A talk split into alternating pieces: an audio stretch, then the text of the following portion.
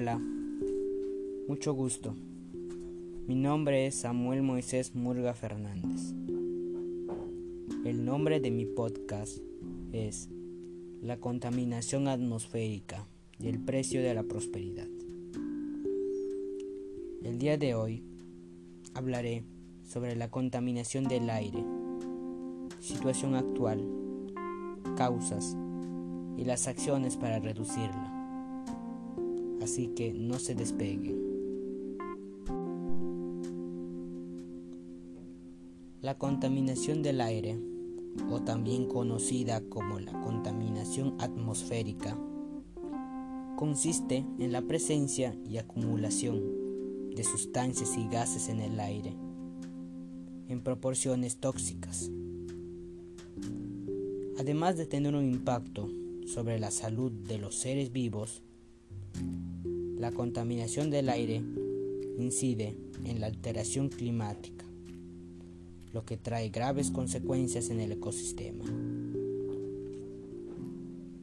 Por estas razones, la contaminación del aire representa una de las amenazas más graves al medio ambiente y a la supervivencia de las especies. La contaminación del aire tiene por característica el hecho de que puede ser transportada por el viento, espacios en los cuales no se produjo la acción contaminante. Hoy en día, la contaminación del aire es el principal riesgo ambiental para la salud pública en las Américas, pero de acuerdo a una encuesta presentada, se pudo visualizar que la basura o los residuos son la principal causa de contaminación o la más grave que se pueda producir. Bueno, en todo el mundo, cerca de 7 millones de muertes prematuras fueron atribuibles a la contaminación del aire ambiental. Alrededor del 88% de esas muertes ocurren en países de ingresos bajos y medios. Más del 150 millones de personas en América Latina viven en ciudades que exceden las guías de calidad del aire. Esta exposición a altos niveles de contaminación del aire puede causar una variedad de resultados adversos para la salud. La contaminación del aire, comúnmente en el hogar, se asocia al uso de combustibles y prácticas de cocina ineficiente.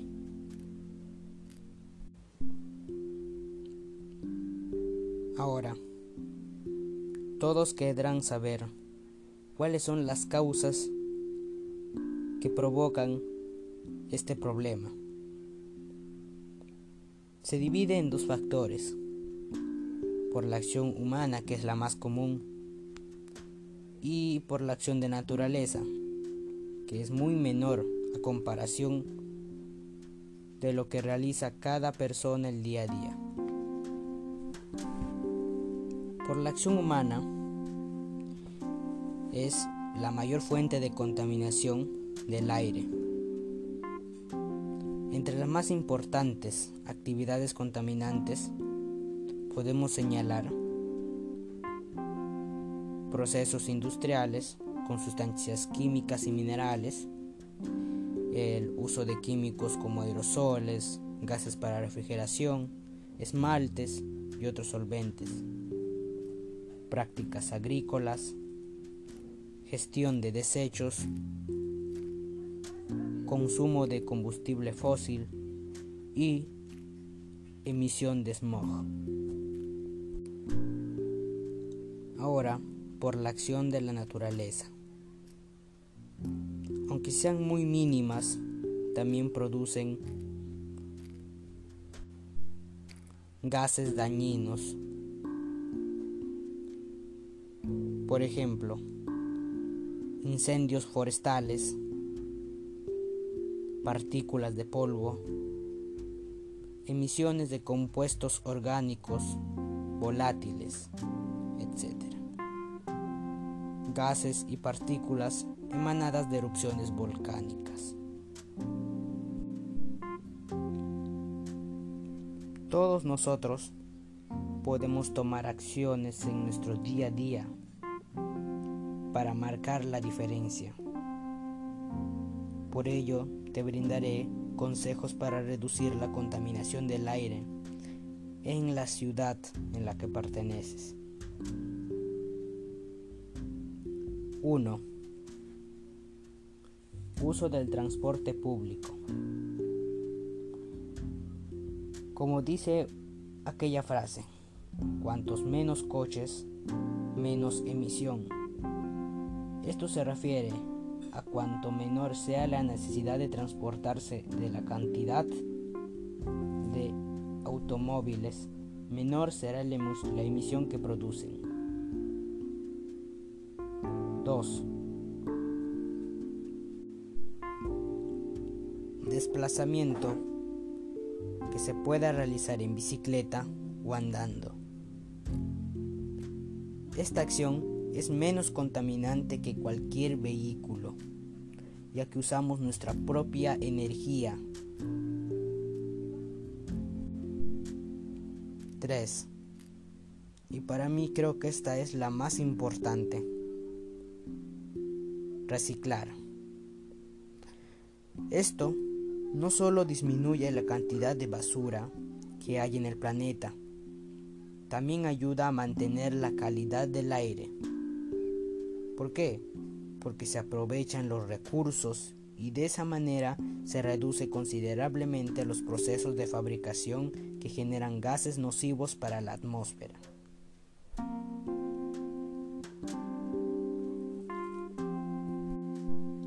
4. Usar sprays que sean respetuosos con el medio ambiente y no generen gases de efecto invernadero.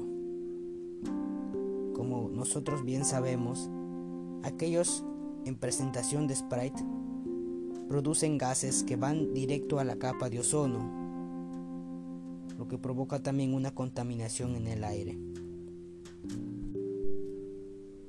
5 cuidar las zonas verdes de las ciudades. Nosotros sabemos que muchas o pocas funcionan como el pulmón de oxígeno de los núcleos urbanos.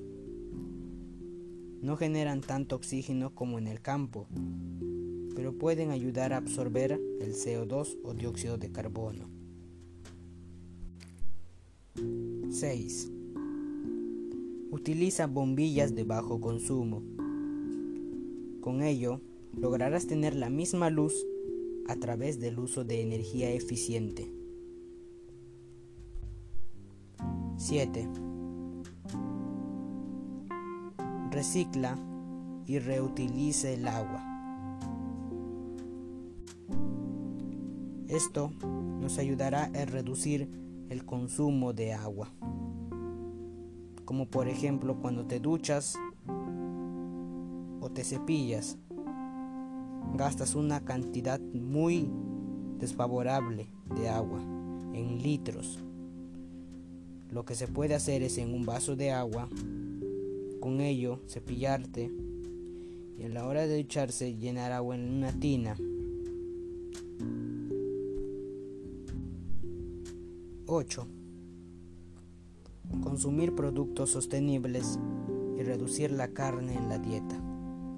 Estas son dos formas de evitar la sobreproducción de alimentos y por tanto de reducir las emisiones que se producen en la elaboración. Lo anterior que mencioné son actividades que todos podemos realizar para reducir la contaminación del aire en nuestras ciudades. Sin embargo, existe un espacio el doméstico, el de nuestras casas, en el que el aire también resulta muy importante. Primero, porque lo respiramos todos los días. Segundo, porque puede entrar aire externo al interior. Si este aire está contaminado, en el grado que sea, introduce en nuestra cotidianidad un aire viciado, Y en tercer lugar, porque en casa también llevamos a cabo acciones que pueden contaminar el aire que respiramos y que lanzamos al exterior. Por tanto, debemos cuidar también nuestras actividades en el hogar. Y aquí te presentaré cómo. 1. Ventilar la casa a diario.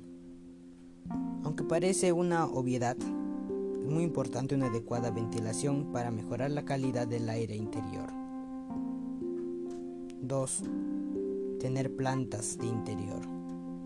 Esto ayuda, a renovar el aire de forma natural y efectiva. Se también puede ser utilizado como una decoración. 3. No fumar en espacios cerrados. Si usted presenta un caso similar en su hogar, usted debe saber que aquella acción genera gases o el humo que proviene del cigarro que puede afectar la salud de las personas que se encuentran alrededor. Ahora, cada uno de ustedes tienen que poner de su parte. Tomen conciencia de las acciones que realizan y si éstas favorecen a la contaminación o al planeta. Les invito a compartir y comentar mi contenido en diversas redes sociales donde ustedes puedan expresarse libremente. Nos veremos la próxima semana para hablar sobre el sistema político actual y cuáles son los problemas que causa en la sociedad. Recuerda, el pasado es experiencia que el presente aprovecha y el futuro perfecciona. Gracias a todos ustedes por acompañarme en este hermoso día. Hasta luego.